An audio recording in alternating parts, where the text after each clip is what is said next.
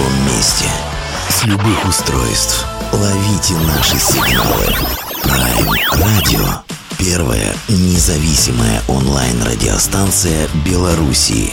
Авторские инсайды и музыкальные премьеры каждый день. PR Radio by prradio.by Prime Radio. Ваш правильный выбор. Вопреки своим-то Против правила природы Я пытаюсь из картона Сделать крылья из дома Где осталось в магазине Детских сказок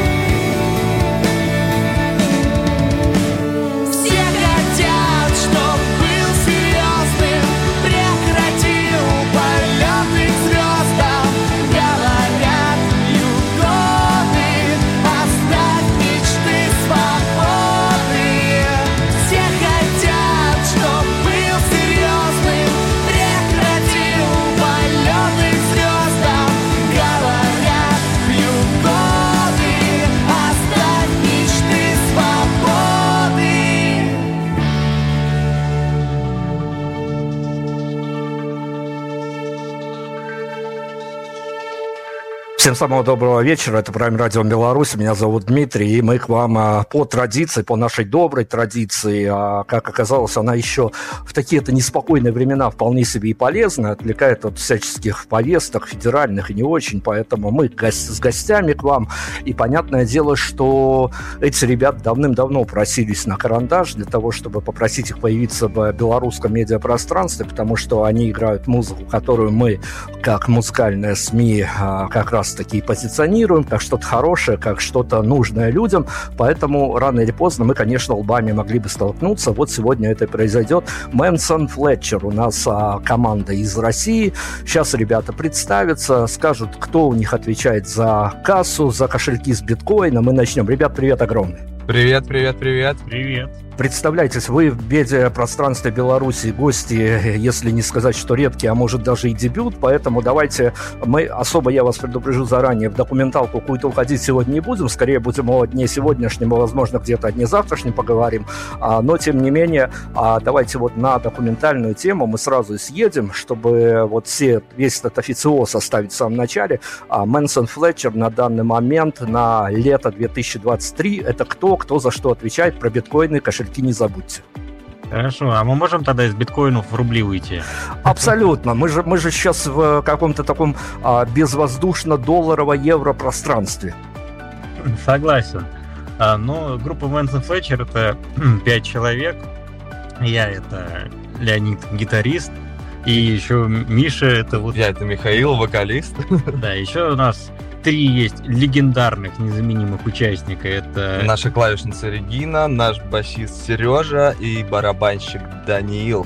Да, мы, нас пять человек, вот мы играем вместе, что-то придумываем креативное. То есть это у нас, мы, скорее всего, не музыкальная группа, а какая-то творческая лаборатория, потому что у нас каждый за что-то отвечает, и это не обязательно музыка, но все в творческом направлении и выливается в как в проект группа Мэнсон Флетчер. Это может быть кто-то придумывает видео, кто-то придумывает какой-нибудь концерт где-нибудь сыграть и так далее.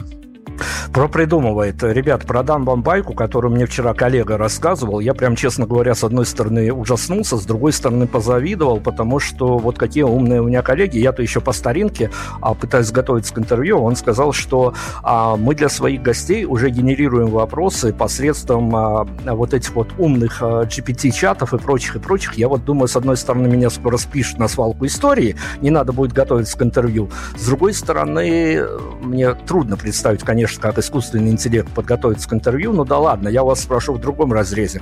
Наступит время, когда Мэнсон Флетчер выйдет на публику с историей, что ну, мы-то пока еще записали сами песню, но придумал ее искусственный интеллект. Ну, я думаю, по крайней мере, это такая тема, которую сейчас, как сказать, ощупывается многими э, там и творческими деятелями, и вообще людьми, но на самом деле вот эта штука с э, нейросетями, она же вот сейчас появился бум, а вот эти наработки, они были несколько лет назад, поэтому в целом можно сказать, что при помощи нейросетей что-то как бы и в нашем творчестве, и в творчестве других музыкантов присутствует. То есть это не обязательно что-то придумывать, это, к примеру, человек записал гитару, и там какой-то э, шум посторонний. Чтобы его убрать, ну, ну, ты обращаешься к нейросети, которая там обрабатывает эту звуковую дорожку. То есть, по факту, нейросеть поучаствовала в создании э, музыки, но она ее не придумала. Ну, то есть, я думаю, в ближайшее время нейросети это как э, будет сопутствующий инструмент, которому нужен будет модератор. То есть вряд ли они будут что-то придумывать из-за группы, по крайней мере, вот, ну, в наших реальностях российских и белорусских, я думаю, тоже так будет. Ну хорошо, еще одно, вот уже не байка, а прям в этом сезоне, имя, фамилию не расскажу, поэтому могу говорить довольно спокойно. Нам рассказывали, что обложку для альбома, для одного из артистов сгенерировало прям на 100%, без вмешательства человеческого капитала, прям искусственный интеллект. Вот это вот грустная история, когда ты записываешь музыку, вроде бы все, а вот то ли дизайнер заболел, то ли дизайнер какой-нибудь осенне-летней депрессии, тебе приходится за обложкой, ну давайте пофантазируем, а приходится за обложкой к альбому а, с какими-то, выписывать какие-то месседжи и обращаться к искусственному интеллекту. Это ведь правда грустная история.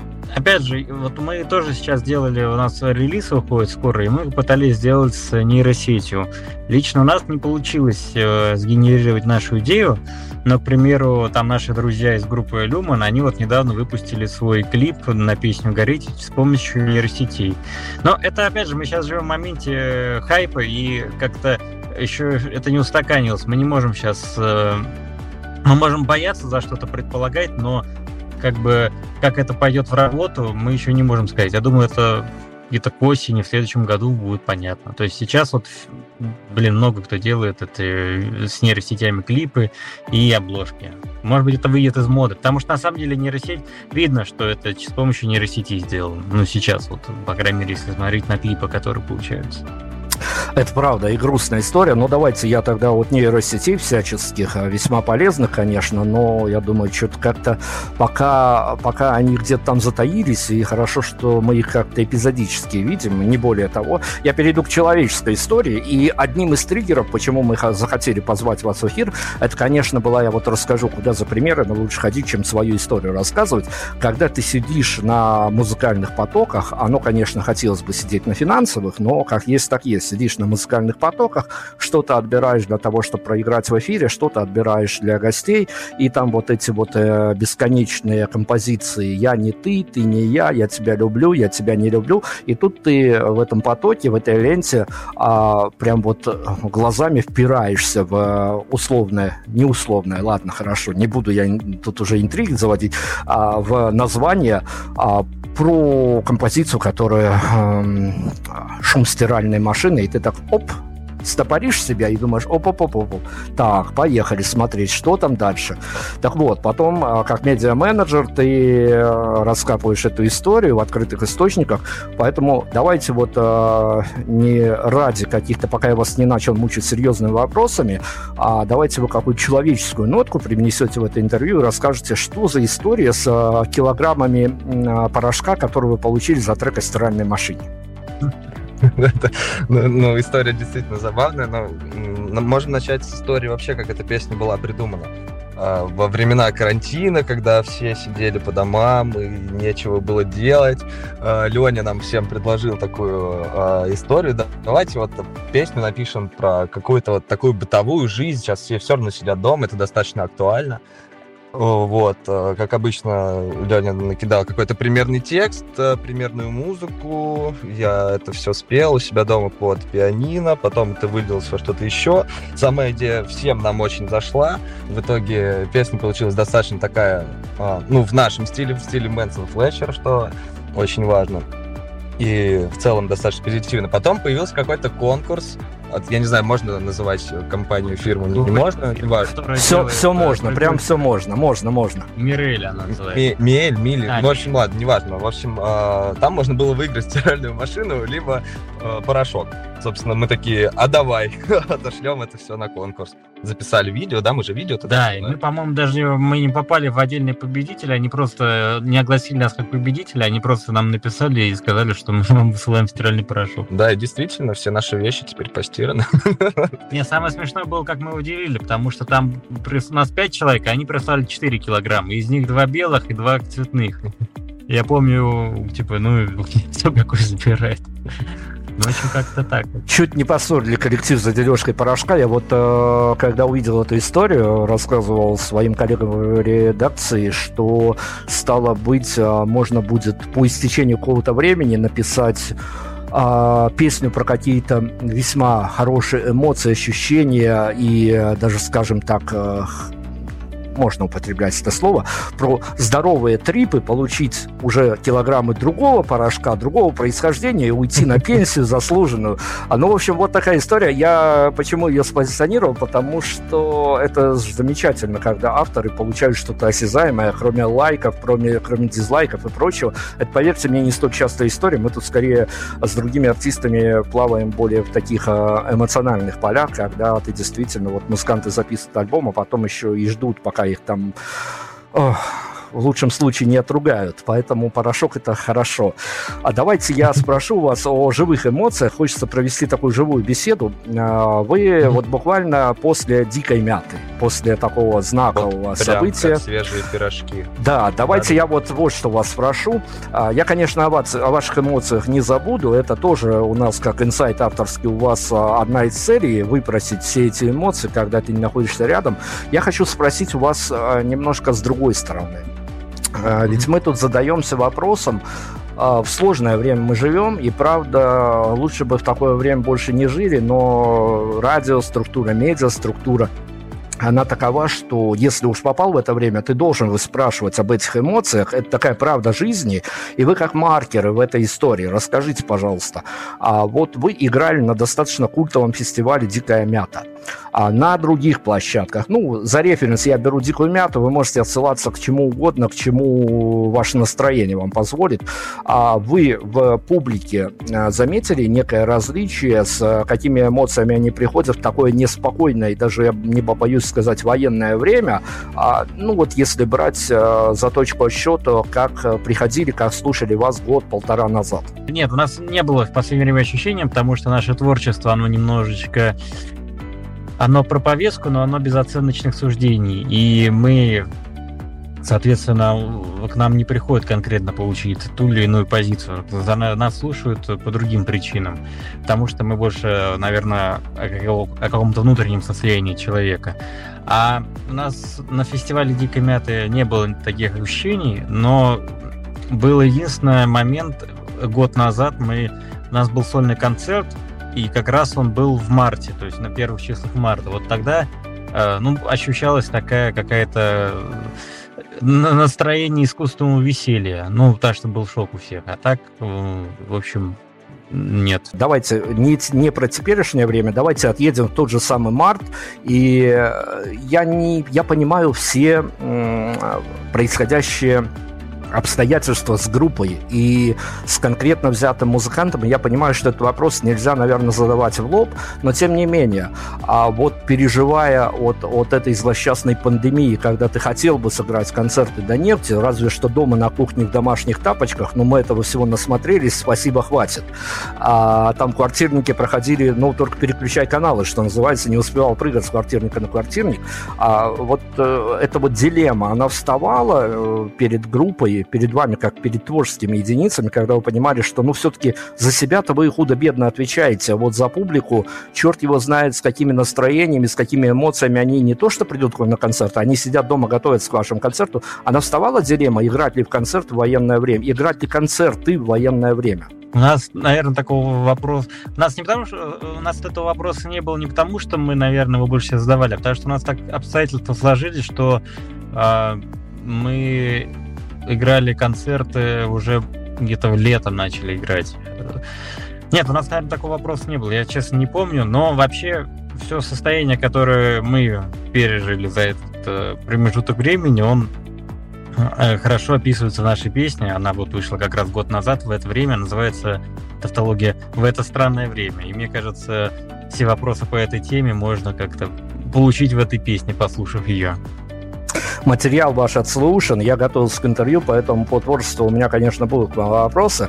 А, но давайте я тогда скачусь опять к э, этой самой культовой «Дикой мяте». Я понимаю, что э, выступление на «Дикой мяте» — это как такая уже покоренная вершина айсберга. А пока вы туда шли, вы там проходили отборочные туры и прочее, и прочее, волновались там, я не знаю, что происходит с артистами. Вернее, я знаю, но это настолько биполярное э, состояние у артистов, что кто-то плачет, кто-то радуется, там есть вся гамма эмоций, поэтому, а, ну вот, что это за ощущение, когда ты понимаешь, что ты выбран и зрителями, и жюри, и ты все-таки на этой чертовой дикой мяте? Ну, без сомнений, эмоции только положительные, особенно когда ты осознаешь, что из полутора тысяч групп ты входишь в пятерку тех людей, которые туда едут, из этого голосования. Это просто, ну, первые 10 минут слов не было, потом сплошная радость. И как только мы туда доехали, а, увидели всю вот эту атмосферу, организацию, колоссальный труд людей, которые все это придумали, и ты понимаешь, что да, ты делаешь все правильно, ты пишешь э, крутые песни, которые хотят слышать. Это, безусловно, очень хорошо. Вот. Э, мы играли не на самой большой сцене этого фестиваля, мы играли на сцене веранды. Мы сделали из нее одну из больших Но мы сделали, да, нашим выступлением мы показали, что мы можем играть на большой сцене. И очень надеемся, что в следующем году так и будет. Просто вы, наверное, не знаете, но э, у нас записи не до конца передают атмосферу конечно, живых выступлений. Миша очень хорошо зазывает людей, и получилось так, что на промежуток нашего выступления, мне кажется, эта сцена была, ну, наверное, на главную, главную не приплюнула, но сцену, где группа Афинаш выступала, я думаю, она как это, ну, может конкурировать с ней. Да, да, да. Так, так и было. что Миша молодец, зазвал всех. Мы все молодцы. Мы передаем нашу химию людям, которые приходят на наши концерты. Мы обмениваемся всеми веществами. Я не знаю, как это работает, но это так классно. Про химию, про Open Air, и вот э, понятно, что есть время до выступления, оно несколько волнительное, там надо бы и подстроиться, и э, чтобы никто, не, не дай бог, не потерялся, а барабанщики имеют свойство теряться, мне рассказывали эти истории. Была другая история. Да, давайте тогда на историю, давайте. Если есть что рассказать, давайте на историю перед вопросом. А, Вот вы говорите, теряются обычно барабанщики. В нашем случае чуть не потерялся басист, потому что мы все уже приехали вчетвером, уже как бы отчекали все инструменты, и наш басист Сережа говорит, я еду, меня вовремя не отпустили с работы, есть вероятность то, что я не успею вообще доехать. Мы такие, Сережа, пожалуйста, сделай. Ну, придумали, конечно, там какие-то планы Б, планы С и тому подобное, но в итоге он доехал прям буквально за час, наверное, до нашего сета. Но держал нас в напряжении весь день. Да. И, в общем, ну такая, немножечко... Я, наверное, немножечко посидел. Но это не точно. Вы ведь находитесь в такой микропаузе между «Дикой мятой» и э, сольным концертом а, в Москве, и я хочу вот мостик какой-то перекинуть. Понятно, смотрите, вот чисто человеческая история. Понятно, что музыканту не хватает, ну, какого-то самого обычного праздника. Релизнуть альбом, ты еще сидишь, про- по- загрузив его на цифровые площадки, еще месяц ожидаешь предмодерацию, тебе надо греть публику, все это в какой-то абсолютно не то, что даже бытовуху, а в еще ху- худшее состояние выливаются. С концертами дело попроще. А тут, э, если все хорошо слаживается, все-таки пауза не такая большая. Я хочу вот вас спросить, может быть, даже у каждого по-своему, может быть, даже вы сами с собой в пикировку войдете, только не ругайтесь, пожалуйста. Вот для вас а, день концерта, день накануне концерта, про день после я даже не спрашиваю, либо сам день концерта, либо день накануне концерта, он как-то отличается от обычного своего обывательского дня? Конечно. Да, я думаю, да. Например, э, накануне, перед концертом и в день концерта мне вообще даже есть не хочется, потому что э, столько всего нужно успеть сделать. э, там, я не знаю, э, разложить мерч, привести все инструменты в клуб, все это настроить, там, сделать сет-листы, там, не знаю, раздать кому-нибудь что-нибудь, чтобы это, ну, чтобы потом всем все раздали. Например, какие-нибудь там бумажные самолетики, браслетики, вот это все. И как бы мы сами за это все отвечаем. Ну нет, ну сейчас эти вещи уже... ну, и просим ребят, которые нам Да. помогают, ну, как бы просим, чтобы нам кто-то помог, потому что за всем уследить невозможно, но так как э, наши друзья очень любят то, чем мы занимаемся, мы называем это большая дружная семья Мэнсон, Флетчер, нам всегда готовы помочь, наши замечательные, не знаю, друзья-фанаты. Не, ну просто на самом деле просто волнительность э, идет э, дальше про- просто организационные моменты, которые нужно учесть, и в голове это все крутится. Конечно, нам сейчас легче, потому что нам мы это не одни сейчас делаем, ну, последние концерты, но все же все равно, да, это больше не волнение перед концертом, это уже как э, в голове просто надо приехать к такому-то времени, дождаться того-то, пока дать ему такое указание, или там сделать то-то, все-то, поэтому я думаю, это как мозговой штурм просто до концерта. А во время концерта уже какое-то расслабление. Да, и- стоит выйти на сцену, сыграть первый аккорд, э, произнести первое слово, отпускает, и это все как-то а, лично, опять же, да, для меня проходит в каком-то моменте, то есть первая песня и последняя, это какой-то вот э, щелчок времени. Прям пуф, как будто ничего не было. Ты столько готовился, а потом это все так бам, и хорошо. Да. Давайте про время я с вами поговорю. Смотрите, ведь мы же а, в разные истории, я в журналистскую, вы в музыкальную, с а, разных позиций попадали. А, я в журналистскую историю когда пришел, когда бегал с каким-то потрепанным китайским плеером, кассетным, и думал, не- а, у меня было две проблемы. Одно, где взять новые музыки, а второе, где взять батарейки на этот дохнущий вечный китайский плеер. А, и когда я находил батарейки, включал музыку, у меня в голове всегда думал, что я вырасту, стану журналистом, и я обязательно поговорю вот с этими людьми, музыку, которую я слушал. Лучше бы я, конечно, так не думал, потому что это вполне себе такая дорога разочарования. Лучше слушать музыку, а, но не слушать авторов, как спикеров зачастую. А, Я хочу о вашей позиции поговорить, ведь вы же тоже заходили с разных позиций. Вот кто-то там сидел, смотрел какие-то богоспасаемые каналы MTV, Муз-ТВ и прочее, думал о том, что, ну, блин, так клево, там толпа, там а, охрана и тому подобное. А потом попал на эту территорию и понял, что вместо охраны тебя нетрезвые звукачи приветствуют, вечные проблемы с той же охраной, только уже с той стороны, пока не покажешь им бэджик, тебя не пропустят на площадку и прочее, прочее. Так вот, я хочу спросить спросить у вас опять, наверное, у каждого по-разному, у вас же разные совершенно такие истории личные. А главный ваш диссонанс от того, как хотелось и как получилось на данный момент, не исключено, что дальше пойдет только в рост. Но вот на данный момент, пока мы вас застали, главный диссонанс, как это виделось и как получилось на самом деле. Мы просто еще не дошли до такого уровня, как хотелось бы. Поэтому сложно сейчас сказать. Ну, разочарования они были, но они были, наверное, не в деятельности. Просто нам, наверное, проще, с одной стороны, а с другой стороны сложнее, потому что мы в эту сферу заходим ну, не, по крайней мере, лично я, не только как музыкант и там автор песен, да, у нас параллельно и по работе мы часто заходим в эту сферу, как э, там и технический персонал, и персонал, который там организовывает что-то. Поэтому мы весь этот мир видим с разных сторон и как бы к нему адаптируемся, его правила принимаем, знаем, и для нас мало что нового. В принципе, вот так вот, я думаю. Ну, у меня лично. Да, у меня, наверное, тоже. Ну, я не могу сказать, что я прям как-то столкнулся с каким-то разочарованием, которое э, вот засело у меня в памяти. Вот, э, как Леня сказал, мы действительно принимаем все вот эти правила игры. И так, наверное, проще и, наверное, даже правильно. Вас устраивает взаимоотношения, которые у вас э, наладились с вашей аудиторией? Черт его знает, откуда она приходит. По рекомендациям, а, по каким-то закупленным а, рекламам. Или просто вот идет человек, ему просто понравилось. Но люди приходят, они остаются, кто-то не остается, кто-то отваривается, потому что ему не понравился новый трек. Все это реалии жизни. Но, тем не менее, вот на данный момент, как бы вы сами вот по какому-то такому виртуальному барометру оценили бы а, погодные и прочие отношения с вашей аудиторией, а, множество из которых вы не видели и, может быть, даже в ближайшем времени, в самом ближайшем времени увидите, но когда-то они обязательно доедут к вам на концерт или вы приедете к ним.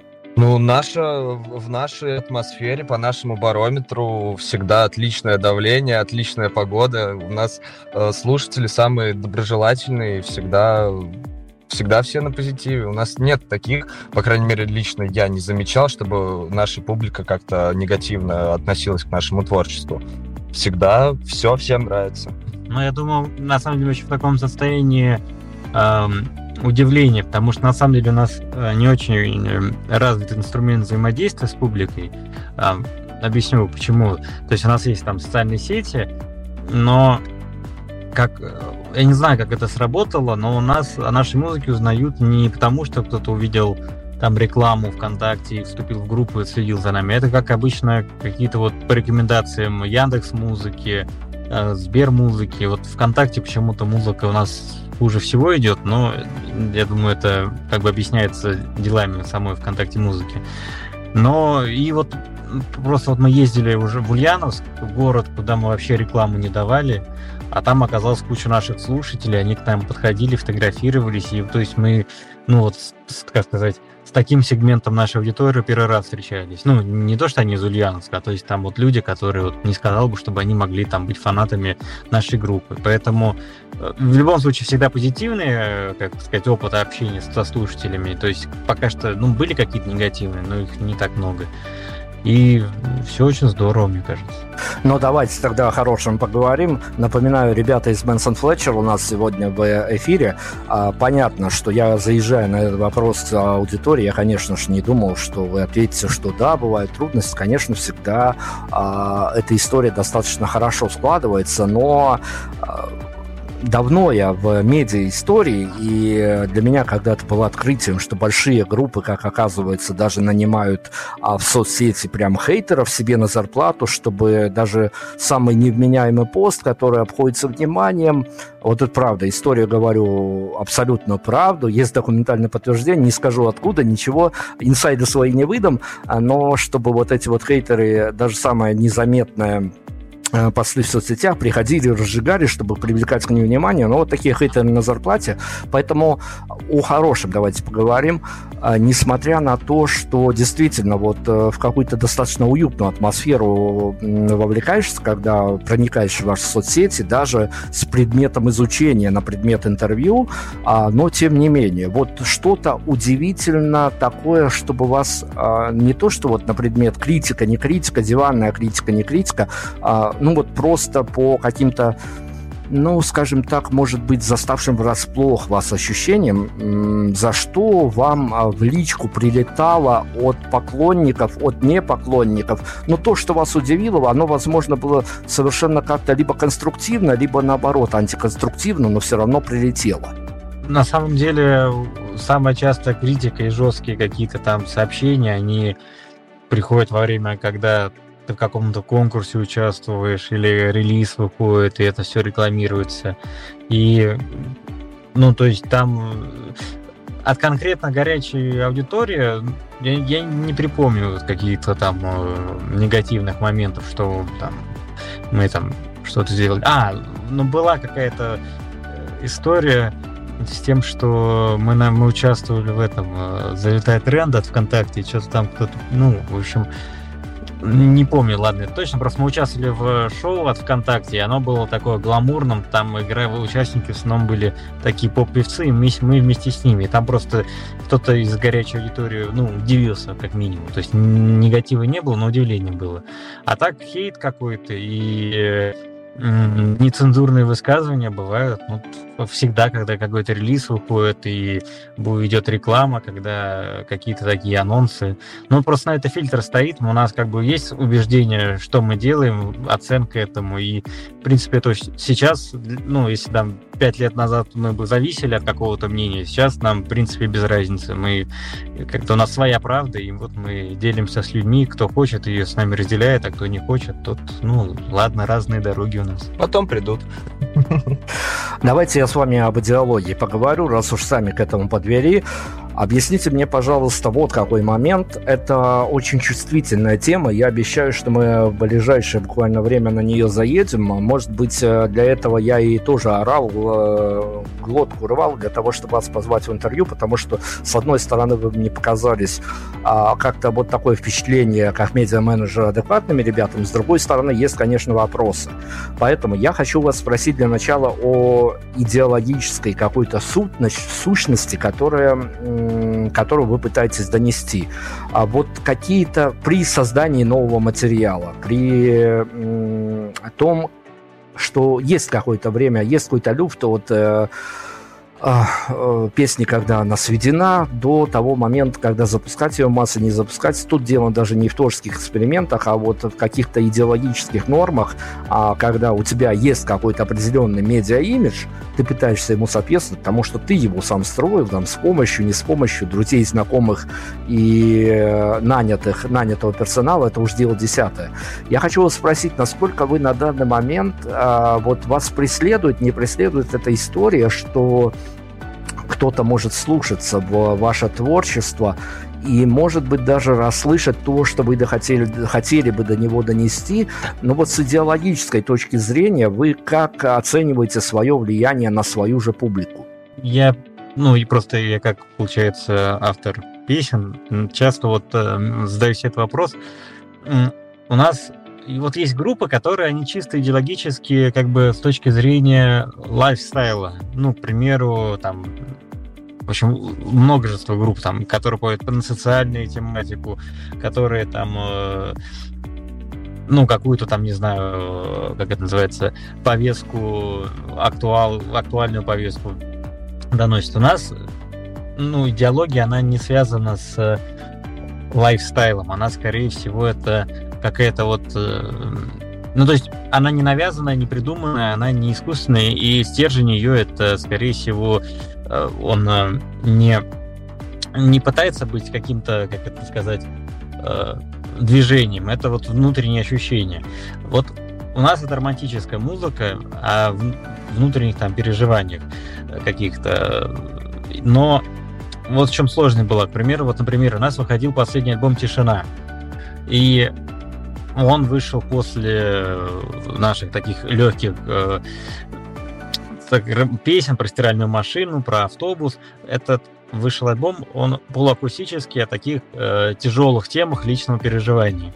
И вот как раз тут сработал момент, то, что песни, они так, о, о чем-то таком большом и тяжелом, но в нашем исполнении и в нашем, вот, в нашем коллективе они не совсем, как говорится, мычатся, потому что э, ну, мы уже как сделали какое-то себе имя, э, на таких песнях, как «Стиральная машина», мы уже э, выглядим примерно как исполнители группы «Стиральная машина». Ну, то есть, как бы химия нашего коллектива, она не позволяет уходить на что-то а-ля земфирное. А вот альбом как раз был в ту сторону. И получилось так, что ну, альбом хороший получился, я как бы за него и не стыдно, и ничего, но, наверное, это как скорее отступление от нашего творчества, дополнение, чем какое-то его развитие.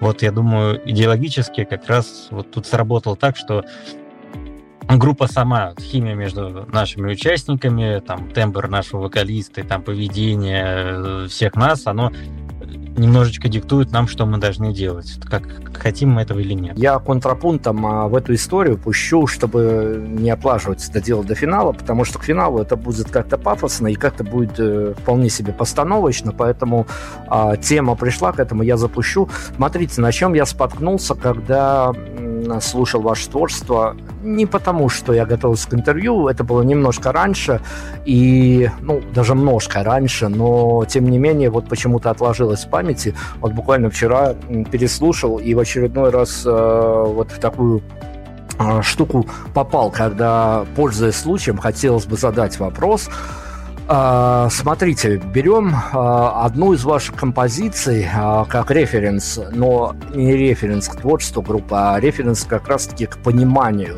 того, что иногда что-то выходит из-под контроля. Мы берем композицию, которая, ну, в которой произносится как минимум слово «война». Я думаю, вы понимаете, о какой композиции я говорю. Да. Да. И вот смотрите, вот такая вот история. А, всегда есть э, разность трактовки а, прочтения музыкального у музыкантов в аудитории. Музыканты посылают какую-то композицию в качестве месседжа, а, ориентируясь на те ориентиры, которыми они живут и они дышат. Но они же не понимают, что композицию, любую композицию, а когда она вот такого вот, вот такой вот направленности достаточно философской, можно считать по-разному, в том числе и в лоб. Я хочу вас спросить, вот как раз-таки взяв за пример вот эту вот историю, а, где ваши красные линии, когда песни пишутся или они откладываются в стол на долгое время, просто потому что по-авторски этим песням либо не пришло это в лебе, либо оно ну просто ну вот перегрелось, что называется, и теперь уже нету этих песен. Я, э, как понимаю, речь идет о композиции «Руки войны». Совершенно верно. А, да, э, ну, тогда немножечко про эту песню просто скажу, что на самом деле мы сейчас ее не исполняем, но причина, наверное, не, ну, не потому, что мы ее боимся или еще что-то. Во-первых, она потеряла у нас актуальность в нашем творчестве. Мы ее уже еще до всех этих событий не исполняли. Это с первого альбома, когда мы еще искали, что мы хотим исполнять, в каком направлении и так далее. А во-вторых, смысл этой песни, он ну, никак не не, короче, не диссонирует с нашим каким-то взглядом на события, потому что песня, она не про войну, она про э, глупую агрессию, которую делает внутри себя человек. То есть это, ну, скорее всего, да. Я, я по крайней мере, когда ее писал, я ну, думал о том, что это про юношеский максимализм, о том, что он глупый и никому не нужный, и то, что ну, ты никому ничего не докажешь, потому что надо думать не эмоциями, а головой. В принципе, эта песня об этом. А, и вот как раз, э, ну, вот эта песня сейчас не имеет актуальности, мы ее не исполняем. А, есть множество других интересных у нас песен, они не только на какие-то тематики там, сегодняшнего дня или ну, в общем, на какую-то повестку, это там про любовь какие-то песни. Ну, вот, допустим, не актуальна она сейчас, по звуку, к примеру. Мы больше думаем не о том, что мы, к примеру, э, хотим что-то сказать в песне. Мы пытаемся, для нас актуальность музыки это и музыка, соответственно. То есть мы хотим не просто взять аккорд и что-то сказать. Мы хотим сделать музыкальную композицию, чтобы она раскачала, если мы хотим драйвовую, чтобы она там, ну, как-то под какой-то красивый настрой там сезона, в котором мы хотим выпустить. То есть это какой-то комплекс задач. нету такого, что, ну, блин, эта тема уже неинтересна. Хотя нет, у нас есть одна песня, очень... Мы первую, первую песню, которую мы издали, называлась «Время нет покоя». И мы ее записали в 2017 году, и, по-моему, там сразу же удалили. Она получилась неплохой, но она была вообще не про нашу группу. До сих пор есть в интернете ну, ВКонтакте, конечно, записи этой песни, но вот как раз она потеряла актуальность. Опять же, не по тексту, а по звуку. И что-то с ней сделать пока не доходит руки. Я думаю, так, красная линия для нас, э, если в этом, да, про творчество, мы не видим, допустим, музыкальной актуальности. Вот и все. То есть слышим демку, которую записали пять лет назад. Ну, сейчас мы не можем из нее сделать ничего такого современного, актуального, что в нашем понимании. Тогда все, она лежит дальше или там теряется. У нас вот, допустим, песня выходила э, какая-то, в которой мы недавно, ну, что-то у нас выходило, все что очень давно. А, вот, у нас песня есть из альбома «Тишина», «Я задыхаюсь». Эта песня была записана три года назад, по-моему, уже по сегодняшним меркам.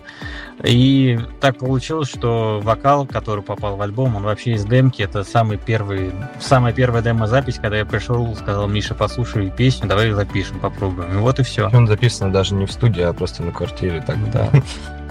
в непрофессиональных условиях.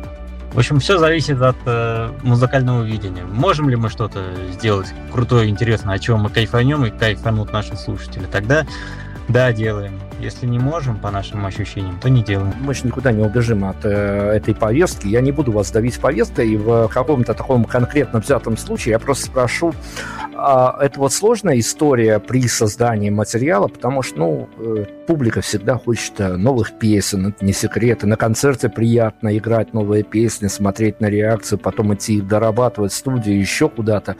А сложно ли отгородиться от того, что происходит за окном, либо есть какая-то вот у вашего конкретного взятого коллектива, не знаю, авторская точка зрения, командная точка зрения, какие-то, может, медиатренинги вы там проводите, а что есть какая-то такая особенность отгородиться от того, что происходит, и делать э, действительно то, что вам нравится. Либо вот действительно, ну никуда не сбежишь от реальности. Мне кажется, э, я, я так отвечу на этот вопрос, потому что ну, получается так, что большинство там песен делаю я, и тексты тоже делаю. А, я большой фанат э, ритмически стихов Бродского. И самое, ну, его любимое мое стихотворение — это «Пилигримы». И он там всегда вот всегда эта фраза в голове к ней возвращаюсь, что мир останется прежним, да, ослепительно снежным сомнительно нежным. И э, конфликт, который в творчестве, это всегда конфликт. И для меня лично всегда конфликт, он хочется, чтобы он, не внешний, он внутренний. И как бы все эти события, я их не упускаю, они происходят, но песни немножечко не о внешнем, а о внутреннем. Как э, наше творчество это как э, наше творчество, это о том, как ты внутри переживаешь все, что происходит в этом дух, ну, в нашем времени. То есть, и, ну, мне кажется, я, по крайней мере, это ощущаю, вот когда слышу готовый материал, то, что я скорее всего, у меня получилось то, что я хотел сказать. Вот, к примеру, там, в нашем последнем альбоме очень хорошо чувствуются внутренние переживания и какие-то романтические, любовные, и, соответственно, э, о том, что мир меняется. Вот, я думаю, просто послушайте альбом «Тишина» и как бы Поймете или не поймете. Давайте я прыгну на какую-то более мирную тему. О, смотрите, э, исследуя вашу трекографию, дискографию и прочие графии, а, можно понять, что и фиты у вас были, и кавера у вас были. Я даже не исключаю, что кто-то присылает вам кавера уже на ваше творчество, и такое вполне может быть. А, но Да, пос- уже есть. да, вот, вот, ну вот и здорово. Вот видите, пазл складывается. А, но на самом деле, вот э, ведь хочется же, мы поговорили об ощущении праздника, понятно, праздник так искусственно создается, когда ты выезжаешь на какие-то хорошие фестивали, и не на очень хороший фестиваль, но даже в тур, когда едешь, праздник, он сохраняется. А, но по большому счету, вот побывав уже во всех этих историях, от трибьютов э, до э, фитов, до коллабораций с кем-то, как-то посмотрев, как на это реагируют, по большому счету, вот я не знаю, тут может быть коллективное мнение, может опять-таки каждого вас спрошу, а вам а вас чем-то еще можно, по большому счету, удивить? Вот я не знаю, что я вкладываю в этот вопрос. Удивление – это такая штука, которая рождается внезапно. Но в музыкальном плане, вот в реакции на выпущенные, на невыпущенные песни, либо у вас, у вас там где-то в коллективном разуме какая-то коллаборация, которая обязательно всех удивит. Но вот удивления-то не хватает. Вот чем-то вас можно удивить? Нужно подумать, я не знаю, ну вот э, вы уже перечислили, да, и вот это у нас было, вот это у нас было, то было. Вот у нас еще не было тура по стране. Вот такого плотного тура, который бы, наверное, нас удивил. Это когда вот из одного города в следующую, вот за ночь нужно доехать до другого какого-нибудь города. Вот это бы, наверное, точно удивило. А, ну, я не знаю, ну, просто все идет вот так, как должно мы работаем, ну, мы же не просто так, вот у нас все хорошо получается, мы реально вкладываем какие-то э, время в первую очередь, там, деньги, силы, чтобы получить какой-то результат. Мы уже к этому привыкли, а вот э, тура еще как такового не было. Но, естественно, все в планах, и, возможно, когда-нибудь э, в ближайшее, может быть, время получится что-нибудь такое организовать. Ну, а творчески, мне кажется, есть чем удивить, к примеру, там, ну, тоже коллаборации же они тоже бывают. И у нас есть артисты, с которыми мы хотели бы вместе что-то сделать, с которыми ну, там, мы пытались, там не получилось в прошлом году. Поэтому здесь всегда есть к чему стремиться. И ну, в общем, да, есть чем удивить. О творческих буднях давайте поговорим, а то мы все о праздниках, о праздниках, куда же нам от будней деться. А, ну, я как э, когда-то человек, принимающий решения в маленькой стране под названием Беларусь, но тем не менее понимаю, какие эпитеты а, в мой адрес сыпались, поэтому хочу вас спросить, а, вот опять-таки с другой стороны баррикад, а что у вас в душах, в сердцах селится, когда вы ну вот вам очень хочется куда-то поехать э, на какой-то open air, не open air, на фестиваль. Вот с Дикой Мятой все получилось, а за кадром оставались такие истории, где либо а, отмороженные в хорошем смысле организатор, ну, им иногда просто не до этого, не отвечали. Даже не то, что вы нам не подходите, а просто ответа не было на какие-то фестивали, когда вы посылали а, вот свои какие-то записи, пресс-релизы и прочую-прочую сопутствующую информацию. И я понимаю, что это такое томительное ожидание, с одной стороны, действительно, но хороший инфоповод засветиться в соцсетях, что мы там отправили заявку, ждите, а может быть, проголосуйте. А, про проголосуйте, наверное, задам вопрос, он тоже такой психологически важный. Но, тем не менее, вот когда все получается, мы выяснили, вы действительно в отличном состоянии встречаете а, большие и малые сцены, и готовы даже малую сцену к большой приравнять а, на той же богоспасаемой дикомяте. А вот когда не получается, и по непонятным причинам, когда даже ответа не, не, с той стороны, с организационной не проходит, не, не доходит ответа, что на душе? У нас есть как а, конечно, по-человечески множество... Вообще, мы, как сказать, закалились тем, что мы никогда в конкурсах не побеждали. Мы всегда всю жизнь участвуем в конкурсах и там занимаем, ну, дай бог, последнее место. То есть нас это не мы к этому привыкли. Но вообще, на самом деле, вот если говорить про фестивали, которые там рады, нам не рады, у нас э, есть какие-то, конечно, эм, эмоциональные переживания на что-то, но они обычно внутри остаются. Мы э, там... Э... Сейчас, одну секунду, что-то. А. В общем, мы... Сейчас мы это паузу сделаем, Миша, нужно выйти. Дайте я заново отвечу на этот вопрос. Конечно, конечно. Да. А, мы, мы привыкли за все наше время существования, что мы особо не выигрываем в конкурсах, потому что, ну, как-то вот так сложилось, что мы, по-моему, один раз в жизни выиграли в каком-то конкурсе, и то это, а, по стиральную машину, ну, еще какие-то парочку. Поэтому нас это уже не расстраивает, мы мы все сделали такую установку. Конечно, внутреннее у нас переживание есть, мы внутри что-то там обсуждаем, кого-то ругаем, да этот не мог пройти, потому что он такой-то, как это было. Но это как бы все по-человечески такая внутренняя кухня, которая никогда не выходит за рамки, это у каждого есть. Но в целом у нас вот появилось такое понимание, что там, где нам не рады и не хотят нас видеть, ну и ладно. Ну, то есть нет такого, что какой-нибудь крупный фестиваль мы ему посылаем три раза. Мы, ну, мы в любом случае будем посылать там заявки, мы будем пытаться связаться. Ну, не хотят нас видеть, и ладно, в других местах нас будет рады видеть. Поэтому уже переживаний нет. Мы стараемся делать так. Ну, может быть, не всегда получается, но вот по крайней мере, установку все делаем такую. Окей, давайте тогда вот на какую тему заедем. Я, вы уже упомянули а вот это вот сногсшибательное, конечно, событие, когда вы оказались э, на вот этой вот штуке по залетай в тренды, в ВК, а, и видео в открытом доступе есть. Э, нашим радиослушателям могу сказать, обязательно посмотрите, потому что это, конечно, производит впечатление. С одной стороны, э, штука плохая заранее, ну, она непонятна заранее, иногда получается так. Я точно знаю, что в Беларуси происходит, и у вас такие штуки происходят. По разговорам с другими артистами я точно знаю, что такое происходит. А когда ты подаешься на фестиваль, подаешься, подаешься, потом тебя принимают, ты приходишь и вдруг с ужасом осознаешь, что э, судьи, которые будут судить фестиваль, ну, полнейшие ноунеймы. Даже если открыть Википедию, черт их вообще найдешь. Кто они и почему они будут судить, вот это вот ощущение одно.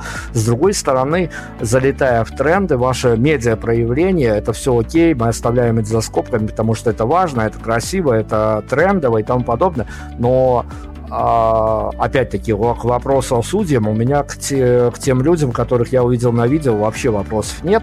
Как разбираться с этой ситуацией, когда ты талантливый артист, талантливые, талантливые ребята окружают тебя в качестве поклонников, в качестве тех людей, которые хотят тебе помочь, в качестве какого-то менеджера, медиа-менеджера и прочего, но ты приходишь и с другой стороны, где картинка не очень красивая, но важная, с другой стороны, где не очень важная, но красивая, и там, и там судьи не так, чтобы очень. Не знаю, как на это ответить, но просто, допустим, если про тот же «Залетай в тренды» говорить, ну, мы уже оказались там, мы не думали, ну, как бы переживали, да, то возьмут нас, не зовут, не возьмут.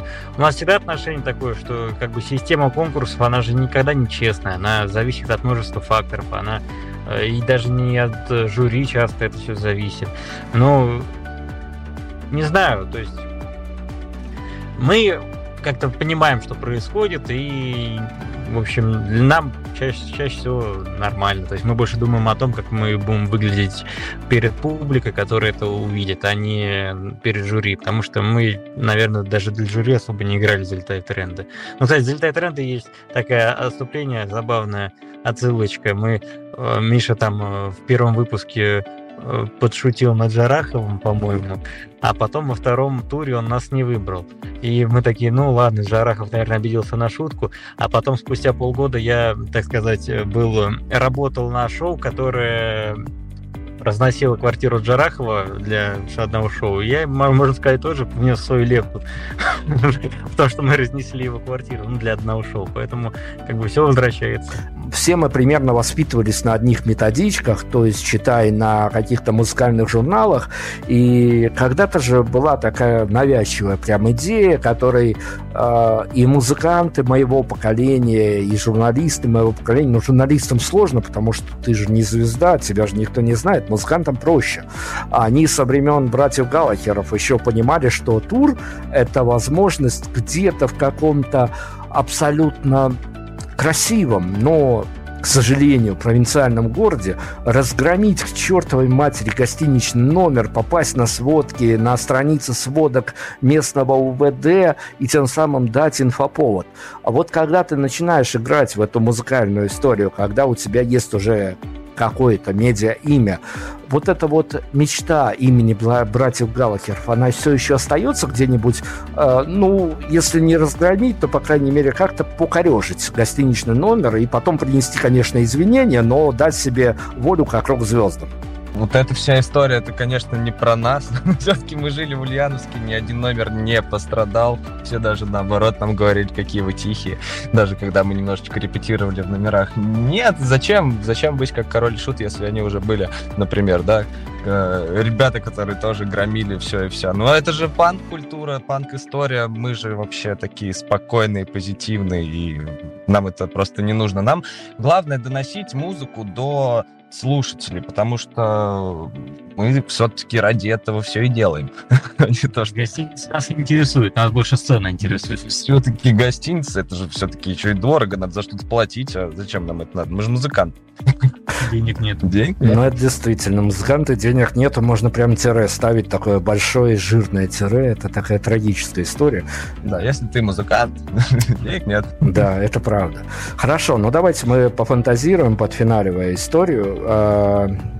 А, Давайте вообразим какой-то... Я не знаю, я опять-таки говорю, это все опираясь на какой-то свой бэкграунд, когда я вас послушал последние два дня, а, готовясь к этому интервью, у меня какое-то свое впечатление, но оно расходится немножко с вашим, и это хорошо.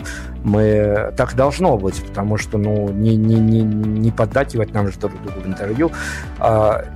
Как вы видите свой идеальный концерт, вот каким он должен быть по энергетике, не знаю, по купленным билетам, а по тому, что за день до этого вас, вам не названивали, не просили внести в бесплатные списки.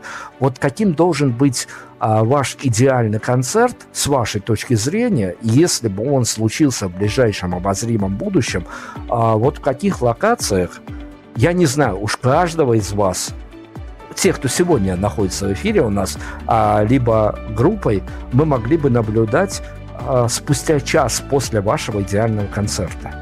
Ну, лично для меня идеальный концерт на сегодняшний день, сегодняшнего момента, это тот, который у нас должен состояться в воскресенье 25 июня. И, ну, чтобы он был, по крайней мере, забит, и мы хотя бы ни на что не тратимся. Да я, ну, в целом, Главное, чтобы люди приходили а, и интересовались. Я думаю, в этом как бы главное. Потому что иногда ожидания, реальность не, со, ну, не соответствует ожиданиям, но как бы реальность, она работает на ожидании. Вот я бы так сказал. Поэтому все у нас пока нормально идет. Да, с каким настроением люди оттуда уйдут, зависит только от нас. А мы будем стараться, в свою очередь, сделать так, чтобы ушли все довольные. Все-таки они за это платят. Ну ладно, давайте я тогда э, прям вот полуфиналом э, в гримерку к вам попробую пробраться. И тут вопрос, вот сейчас мы вынесем за скобки автора песен, потому что, ну, ему, конечно, вот э, а, отвечать на этот вопрос будет как-то совсем уж а поэтому я сейчас обращусь скорее к Михаилу и спрошу у него, а вот э, когда последний раз накрывалась ситуация такая, что на репетиции, не знаю, как-то еще среди ночи раздается телефонный звонок, э, приходит смс, приходит сообщение в мессенджер, что я написал гениальный текст, гениальные строчки, и вот потом оно действительно слаживается так, что э, группа собирается обсуждать еще не вышедшую песню, еще никто никого не слушал, э, и вот это действительно вот такие вот обалдевшие глаза, когда э, остальной коллектив прям не ожидал от автора то, что он сможет вот это вот принести. Не знаю, буквально, может быть, какие-то две строчки, все остальное в брак пойдет, а может быть, вот э, прям песня родится. Но когда вот такое впечатление было, когда действительно это же радость для всех, и для коллектива, и для автора, что он а, автор-то пережил это немножко раньше, когда он сам не ожидал, что он такое напишет. Но когда случалась такая последняя история? А, вот самое яркое, то, что было, это, наверное, про песню «Полеты к звездам» можно рассказать, потому что Леня ее придумал буквально, наверное, ну, на, ну, не за сутки, может быть, за несколько дней. И мы ее сразу записали, и она просто сразу всем понравилась. Просто человек позвонил мне со словами «Я сделал хит». И это действительно стало основной нашей песней на всех наших концертах. Недельная запись альбом, да была она там. Да, да, да, то есть мы собирались писать альбом, и Леня написал «Полеты к звездам», мы сразу сделали демку, она нам сразу понравилась, и это просто был какой-то для нас э, небольшой разрыв. А, вот, собственно, и на самом деле, да, даже недавно, вот эта песня, которая выйдет в пятницу, напомню, да, что у нас в пятницу выходит новая песня, «Привет, Беларусь», слушайте всей страной, а, это тоже примерно такая же история. Она тоже нам всем понравилась. Она не совсем свойственна для нашей группы, потому что она э, достаточно тяжелая, наверное, по звучанию. Но она настолько всех раскачала, что вот примерно такие же эмоции мы испытали, как от полета в звезды. Мы сейчас э, попытаемся с вами определить э, финальный трек, которым мы закроем интервью. Он да, как-то должен концептуально бы закрыть интервью, но с чего начали, э, тем и закончим, по сути дела. А с живых историй мы начали с вами о том, что и барабанщики по пути теряются, и барабанщику во время концертов часто не доходят поклонники, это я говорю со стороны барабанщиков, я их всегда защищаю, потому что они действительно обделены вниманием, но поскольку а, фронтмен, автор композиции у нас сегодня в эфире. А, давайте у вас финально вот какой, наверное, чисто такой, э, э, с одной стороны, эмоциональный вопрос, а с другой стороны, который, ну, какую-то такую же эмоциональную точку в нашей беседе поставит. а, если бы да не то чтобы даже если бы, а, скорее всего, даже вы оказывались в такой ситуации, я уверен, вернее, что оказывались, но если бы, опять-таки, возвращаемся к формулировке о вашем идеальном концерте и э, к поклонникам, которые подошли к вам за автографом и сказали бы просто, ну вот как это всегда происходит, напишите мне что-нибудь. Что бы написали в качестве своего, вот на лето 2023 в качестве своего а, какого-то пожелания, неважно, на, где это будет написано, на блокнотном листике или на каком-то воздушном шарике или еще где-то, а, ну вот что в качестве, не знаю, пожелания или в качестве какого-то короткого месседжа, что написали бы перед тем, как расписаться? Перед тем, как ответить, я просто хочу сказать, что нашего барабанщика мы не обделяем, и на концертах у него есть всегда минутка, когда он говорит в микрофон, передает всем приветы, пожелания и выкрикивает все вещи, которые он хочет сказать. За весь сет. Да, за весь сет, поэтому его у нас любят на концертах. Мы не любим ему давать микрофон, но он все равно его как-то забирает. Поэтому этот парень без внимания не остается. Никогда не теряется, потому что всегда приходит вовремя. Да. Потеряться можем мы, но этот человек придет всегда. А по поводу пожелания, ну и что обычно пишем? Но я всегда пишу с любовью Мэнсон Флетчер, потому что я считаю, что все мы, все наши фанаты, это одна большая дружная семья. Не могу же я всем желать счастья, здоровья, просто, просто с любовью. Снова здоровья, да, бесконечно. Я же не могу не воспользоваться. Я, я же знаю своих э, коллег-журналистов и какие бывают иногда интервью, которые иногда заканчиваются с вопроса, почему такое название, и, за, и начинаются с вопроса, почему такое название, и заканчиваются а, ваши творческие планы. Поэтому давайте мы воспользуемся обстановкой и дадим а, по футбольной терминологии пас а, тем, кто а, в какое-то, я не знаю, ближайшее время, в далекое время будет изучать творческое наследие, в том числе и это интервью группы Мэнсон Флетчер. И, ну, не знаю, опять-таки, коллективный вопрос, личный вопрос. Вопрос, который вам хотелось бы, чтобы вам задали, он у вас э, прям вот во главе угла на сегодняшний день стоит, и ответ на него уже давным-давно готов. Но ни до этого в интервью, ни в сегодняшнем интервью чертовы журналисты его так и не задали, а его очень бы хотелось на него ответить когда вы уже соберете огромный стадион, наверное. А ты же не знаешь ответ на этот вопрос. Я не знаю ответ на этот вопрос. Да нет, я думаю, мы не ожидаем никаких вопросов. Мы, если что, ну всегда мы ответы раньше даем вопросов чаще всего, поэтому так, так это не про нас. Всегда на два шага впереди. Сейчас я могу красиво резюмировать. Группа, опережающая свое время, группа Мэнсон Флетчер у нас сегодня была в эфире. Ребят, на две минуты. На две минуты, да, не больше. Ну, абсолютно не больше, конечно. Ну, все скромные ребят, но о чем говорить. А, давайте мы с вами вот э, по вашим ощущениям, к чему беседа подвела, чем мы можем зафиналить, чтобы нам как-то вот в рамках какой-то концепции остаться, чтобы это интервью не было разбито на до и после. А каким музыкальным номером от вас можем зафиналить это интервью? Я думаю, поскольку мы много говорили про политику, интервью было достаточно потное, поэтому я думаю, шум стиральной машины. Отлично. Лучше всего закончить это интервью. Ну и отлично, так и поступим. А, Мэнсон Флетчер я рекомендую всем а, вот с моей позиции, с позиции, я несколько раз употреблял это словосочетание, медиа-менеджер, никуда от этого не денешься. А, ты работаешь в музыкальной структуре, ты обозреваешь, смотришь на то, что делают те или иные ребят. Я вам порекомендую, ну, почему-то по своим ощущениям, скорее, пометить каким-то ярким маркером для себя этот коллектив, потому что, мне кажется, во-первых, он своего недополучил, а во-вторых, э, мне кажется, что с этими ребятами могут быть совершенно разные, удивительные пертурбации в будущем, поэтому следите за этой историей. Она вас, по крайней мере, развлечет. Ребят, вам огромное спасибо, удачи и надеемся, что, несмотря на то, как вы сказали, интервью было потным, мы еще с вами обязательно встретимся. Спасибо вам огромное. Большое спасибо. Спасибо большое. Закроем все окна, расскажем секреты Поделим всю жизнь на квадратные метры. И будем жить в мире повседневных идиллий. Однушку свою мы в Париж превратили. Шум стиральной машины в пространстве квартиры. Ритм отбивает, но не выключай. По маленькой кухне бегут эти звуки Ритм отбивает, но не выключай. Шум стиральной машины в пространстве квартиры Ритм отбивает, но не выключай. По маленькой кухне бегут эти звуки Ритм отбивают, но не выключай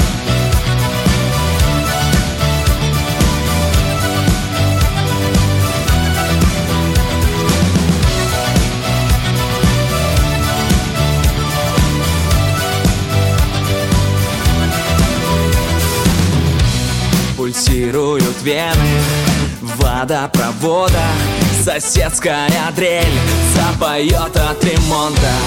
Лопнет фейерверком горячая лампа Но не наша вся жизнь, лишенная штампа. Шум машины в пространстве квартиры. Ритм отбивает, но не выключай. По маленькой кухне бегут эти звуки. Ритм выключай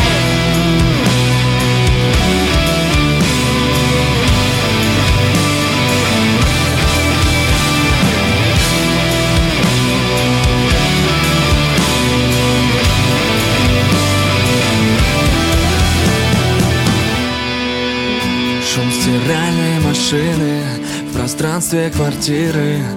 Ритм отбивает, но не выключай по маленькой кухне бегут эти звуки. Ритм отбивает, но не выключай. Шум стиральной машины в пространстве квартиры.